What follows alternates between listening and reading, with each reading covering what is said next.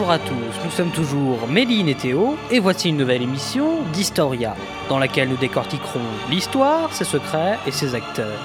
Albert Camus disait que ce n'est pas la révolte en elle-même qui est noble, mais ce qu'elle exige.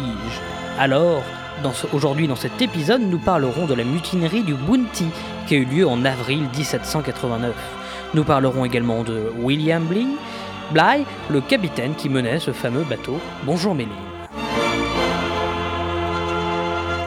Bonjour à tous, bonjour Théo. William Bligh était un administrateur colonial britannique ainsi qu'un officier de la Royal Navy. Il est né le 9 septembre 1754 à Tinton Manor. Ses parents sont Francis Bligh et Jane Pierce. Il connaît son premier contact avec la mer en 1762, à l'âge de 7 ans, à bord du HMS Monmouth, où il était alors le serviteur personnel du capitaine. Ensuite, en 1770, il s'engage dans la Royal Navy, qui est la composante maritime de l'armée britannique. Il embarque sur le MHS Hunter et devient aspirant l'année d'après, en 1771. Il se fait remarquer grâce à son intelligence, son aisance avec les mathématiques et les sciences, ainsi que ses compétences en dessin et en écriture. Il embarque alors sur le Résolution avec James Cook, un navigateur et explorateur et cartographe britannique. Celui-ci était d'ailleurs le maître d'équipage. Malheureusement, ce voyage se solde par le décès de James Cook aux îles Hawaï le 14 février 1779. Cependant, ce voyage a été bénéfique pour Bligh, qui a pu observer comment James Cook maintient son équipage en bonne santé, avec par exemple l'utilisation des agrumes contre le scorbut, une maladie qui se déclenche à la suite d'une carence en vitamine C. Ainsi que la pratique de la danse sur les ponts avec des musiciens pour faire une activité physique. Mais ces méthodes ne sont pas pour autant mal accueillies par l'équipage du Bounty. Il épouse Elizabeth Betham, avec, durant ses 12 mois d'inactivité le 14 février 1781. À ce moment-là, il était déjà lieutenant et avait déjà réalisé d'importants travaux d'hydrographie pour la Royal Navy. Après son mariage, il reprend du service et participe à la bataille de Dodger Bank le 5 août 1781. Cette bataille mettra provisoirement fin au raid allemand sur le Royaume-Uni. Et puis le 16 août 1787, il va prendre les commandes du Bounty le Bounty est une frégate d'une trentaine de mètres. À l'origine, il ne devait servir qu'au transport de charbon, mais la Royal Navy le rachète. Le problème va être qu'il sera affilié à une classe de navires tous plus grande que lui. Ce qui fait que le Bounty est commandé non pas par un capitaine, mais par un lieutenant. Et surtout, le bateau n'embarque pas les Royal Marines, dont se servent à l'époque tous les capitaines pour se faire obéir de leurs matelots. Il était prévu que le Bounty transporte des plants d'arbres à pain de Tahiti vers les Indes britanniques. Pour mener à bien cette mission, il faut un équipage. On retrouve donc le capitaine du navire, William Bligh, avec l'approbation de Joseph Banks, le président de la Royal Society. L'équipage se compose donc est donc composé par William Bligh, parmi lesquels Fletcher Christian, un bon marin avec qui il s'entend bien ou encore Peter Haywood, qui n'a que 15 ans, mais qui a été recommandé par le beau-père de Bligh. L'équipage réuni donc se compose de 46 personnes. Tout ce beau monde part de Deptford fin décembre 1797, direction Tahiti. Le calme de la haute mer aurait pu s'installer, mais le Bligh a hérité sa discipline du capitaine Cook. Il devient donc très pointilleux dans un esprit de discipline de fer, avec un zèle fanatique, nous dit même l'historien Sam McKinney. Début mars, William Bligh nomme Fletcher Christian second, le préférant à Frayeur. Le, le mois suivant, alors que la frégate s'approche du Cap Horn, une série de tempêtes de, tempête s'abat sur elle, pardon, et du coup il préfère changer de route en passant par le cap de Bonne-Espérance. À partir de là, quelques disputes commencent à naître avec le capitaine, que ce soit par frayeur ou par le chirurgien qui est alcoolique. Il arrive enfin à Tahiti le 26 octobre 1788. Après avoir établi un lien de confiance avec les chefs locaux, Christian est chargé d'aller récupérer les plants d'arbres à pain, but de l'expédition. Les marins vont rester cinq mois sur place. Ils fréquentent alors les Tahitiennes. Bligh laisse faire, mais est de très mauvais poil quand le travail est mal fait. Il humilie souvent Christian à sujet. Mais après un millier de plans embarqués, le navire put repartir le 1er avril 1789. Sauf qu'après cinq mois de vie facile à Tahiti, le retour à la discipline marine est rude. Surtout avec Bligh qui est la limite de la paranoïa. Il, il réprime tout le monde pour tout et n'importe quoi, voire pour des actes imaginaires.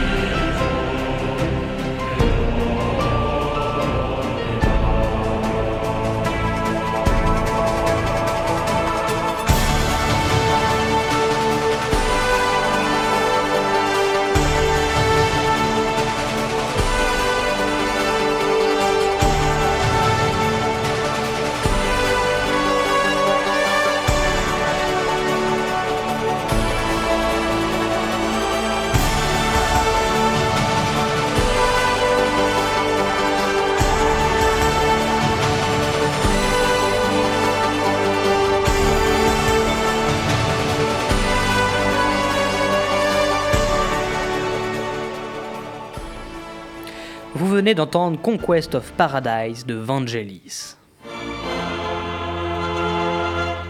Christian ainsi que tout l'équipage sont donc épuisés par leur capitaine. Nous sommes au petit matin du 28 avril 1789. Christian et quelques hommes s'armèrent et s'emparent des ponts. Trois marins capturent alors Bligh. Frayeur se réveilla, mais retourna se coucher sur l'ordre des mutins. Attaché, lesté et prêt à passer par-dessus bord, en étant un peu aidé, Bly voulut avoir le soutien de son équipage.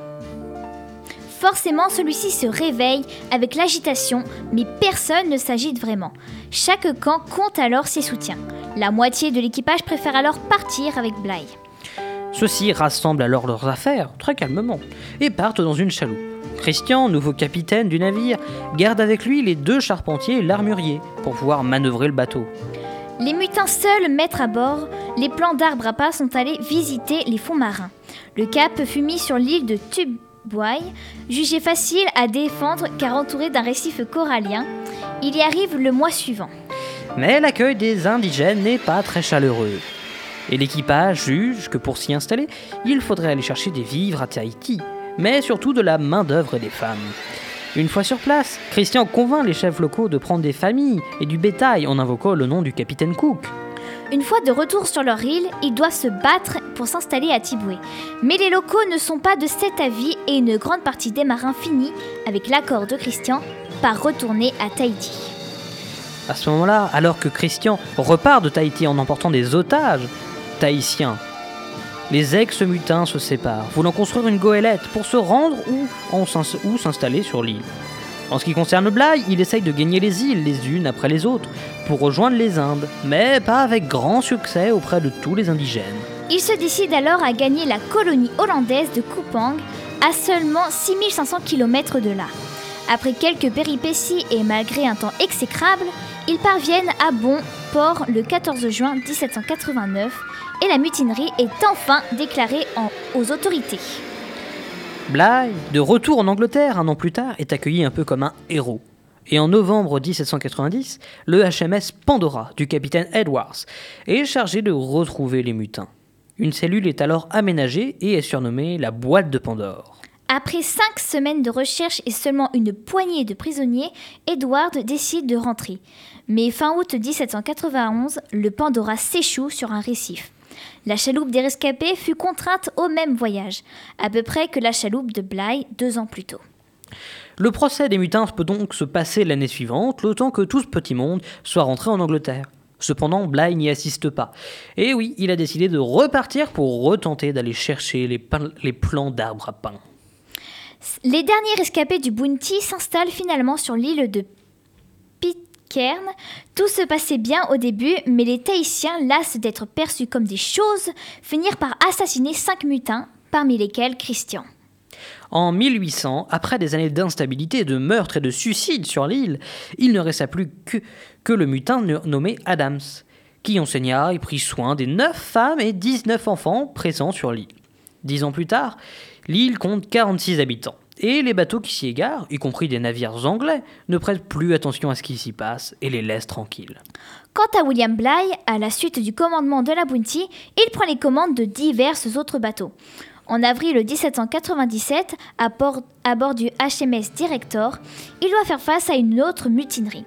Il participe à plusieurs batailles navales, dont la bataille de Camperdown le 11 octobre 1797. Cette bataille fut remportée par les Britanniques contre les Hollandais.